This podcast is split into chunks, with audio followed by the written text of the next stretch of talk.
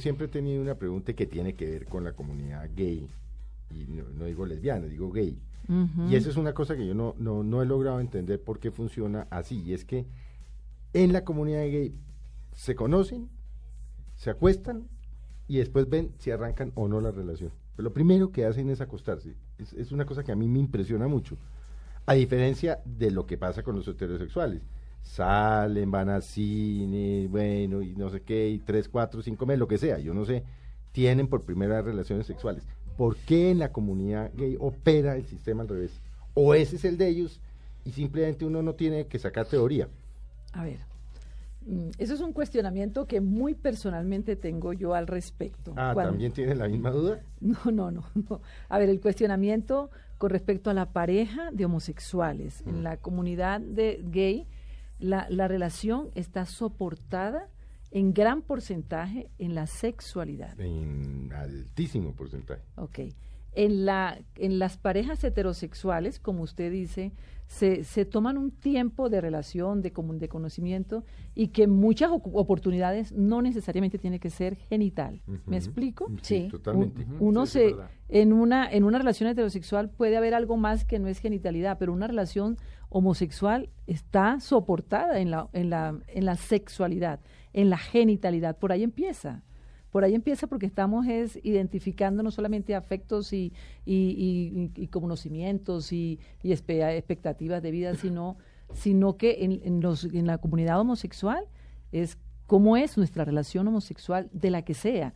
Y no necesariamente tiene que ser genital, ¿eh? puede ser a través de una caricia, a través, pero, pero los homosexuales soportan su sexualidad en su genitalidad, creo yo. Eso en es su gran mayoría. Pero, pero no son los hombres quizá que soportan su, su sexualidad en su genitalidad porque es una característica muy masculina de, de, de, antropológica.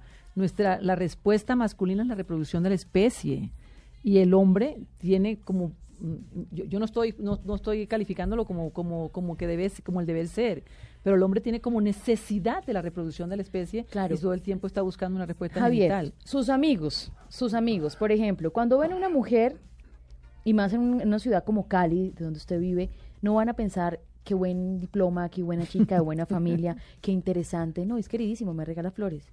Lo primero que dicen es claro Claro, qué buena está. Cómo está buena y a dónde me la puedo invitar. Y qué querida está y qué bonita está. Pero es que eso tiene, eso tiene mucho que ver con lo que decía eh, eh, Rosita hace algunos instantes. Decía, en las parejas heterosexuales, es decir, en, en, una relación hombre-mujer, eh, a veces hay cosas que no solamente son el contacto genital o la sexualidad, sino el detalle, el cariño, el gustar porque a uno le puede gustar una persona y sale con esa persona a gusto y se sienta a comer a gusto, ¿cierto? Y va a cine a gusto, ¿cierto? Y va a cualquier otra parte. No voy a cine con a gusto. Con a gusto. y se siente uno bien, ¿cierto? E incluso, incluso, lo digo, lo digo eh, porque, porque seguramente a muchos le ha pasado y a uno le ha pasado. Uno no necesita para sentirse bien, o por lo menos en mi caso, necesariamente estar montado, sentado en una cama o eso. No, créeme. No, no le creo especialmente porque para muchos hombres, y como estamos hablando abiertamente, quizá cuando dan ese paso y tienen una muy buena sexualidad, y hay unas palabras pues populares que no las vamos a decir aquí, pero hay un enamoramiento distinto. Casi, que, una, casi que un apego distinto. Pero ya es apego. El primero, porque el primer paso es como el gusto. No las va a decir. No, porque yo no soy la que digo esas palabras aquí.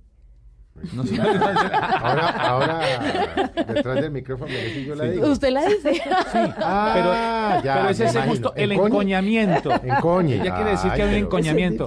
Que se dice, se dice es un, es un término muy popular, pero existe. Claro pero existe. Que sí. Pero, pero insisto, no, no, no solamente a veces es eso. Yo, yo lo quiero decir. A mí me ha pasado muchísimas veces, me pasaba. Ahora tengo mi esposa y ni me faltaba. Ya esas cosas no las hago, pero pero sí, pero sí le pasaba a uno, ¿no? Yo no sé si es que uno es distinto o es diferente. Puede ser, pero pienso distinto, por lo menos me criaron de esa manera a mí. Entonces sí, por supuesto hay una, hay una admiración por la persona que ves y la dama que ves, ¿verdad? Y uno dice, oh, qué linda está, oh, qué bonita está, mira los ojos, mira tal cosa, uy, el buen tobillo, eh, eh ¿no? Todo ese tipo de cosas. El buen tobillo. El buen tobillo que de ahí se deriva todo lo de arriba. Entonces, eso son creencias, eso son creencias. Créame que no, no, es, no son palabras mías, es creencia de la gente. Entonces, si tú te sientas a comer y esa persona es agradable y esa persona te, te da unos tips de esos que, que, que, te, que, te, que te encantan, qué chévere es. Así no tengamos que ir a otro lado distinto a la casa. Te voy a dejar a tu casa. Delicioso. A mí me parece delicioso. se, lo, se, lo, aseguro. Yo no sé si que yo, no sé, pero y conozco gente, amigos, que piensan igual que yo. Piensan igual que yo. La semana pasada, cuando hablamos en Mañana Blue con Rosita, llegó, el tema llegó fundamentalmente porque estábamos hablando sobre un estudio, Rosita, tú recuerdas, de los sitios peligrosos en donde uno eh, tiene relaciones sexuales. De los accidentes. ¿Cómo eran los ah. accidentes? Eran de los accidentes que se puede provocar frente a una actividad sexual, que en un, en, un acto sexual. Es que ese día llegó aquí Pipe Jaramillo, nuestro Felipe Jaramillo, nuestro Felipe Jaramillo de deportes, que, que por aquí va pasando. llegó con, como con dolor de espalda y torcido. Y, ¿Y usted qué fue lo que hizo anoche que llegó chueco? Entonces llamamos a Rosita para que nos contara los tipos, de, a ver, ¿cuáles son los tipos, los más, eh, o sea, los, tipos de accidentes más frecuentes que uno tiene cuando tiene relaciones sexuales, Rosita? Había, a ver, habían tensiones musculares, habían eh, eh, fracturas de tipo articulares y demás, en, cuellos, espaldas, por ejemplo, eran de, las de las respuestas mm, más, más frecuentes, algunas alteraciones de tipo genital por por em, respuestas bruscas o, o fuertes Pero o lo que casi fuera siempre que la sufren las mujeres, ¿o no? No necesariamente. ¿No? ¿No? necesariamente. Y se supone que, que, a ver, siempre hemos entendido el tema violación o abuso de parte del hombre hacia la mujer, pero en muchos casos nunca contamos que tanto las mujeres tenemos la capacidad de ser abusadoras o violadoras y violación va, es todo lo que va en contra de la voluntad del otro como, pero, como definición de Pero sobre eso mismo la voluntad, cuando existe una erección, Rosita, la voluntad allí está. Pero, pero hay casos en que no necesariamente hay una, una erección, porque, porque, a ver, mire, hay, hay cosas más allá de la genitalidad que tienen que ver con lo que, lo que las feromonas nos permiten, que tienen que ver con olores, que tienen que ver con sensibilidad táctil. Uy, sí, eso y hay, básico. Hay muchas respuestas que ni siquiera eh, eh, un mal olor, por ejemplo. Uy, eso lo saca uno Uy, sí, eso sí, no. Ya de por sí. Eso mal. Y no quiero que me malinterprete. No. Ya de por sí el, el acto mismo sexual ya tiene, de por sí. Tiene olores. No, tiene olores y tiene sustancias y tiene ya de por sí eso es jodido. Si a eso no le mete uno desodorantes o lubricantes o perfumencito, la vaina se, se puede volver claro. tremenda, lo que sea, ¿o no? ¿Cuándo vamos a hablar de las posiciones? Ya vamos, ya vamos. un, mal olor, un mal olor produce no erección. ¿Me explico? O no excitación. Y muchas otras, y muchas eh, otras la, cosas. La, erección es la expresión de la excitación. Produce no eso, entonces forzamos a que se dé una respuesta y eso es un acto violatorio, porque yo voluntariamente no quiero, no quiero nada con esa persona y no estoy orgánicamente dispuesto a tener un acto sexual genital lo suficientemente gratificante para mí.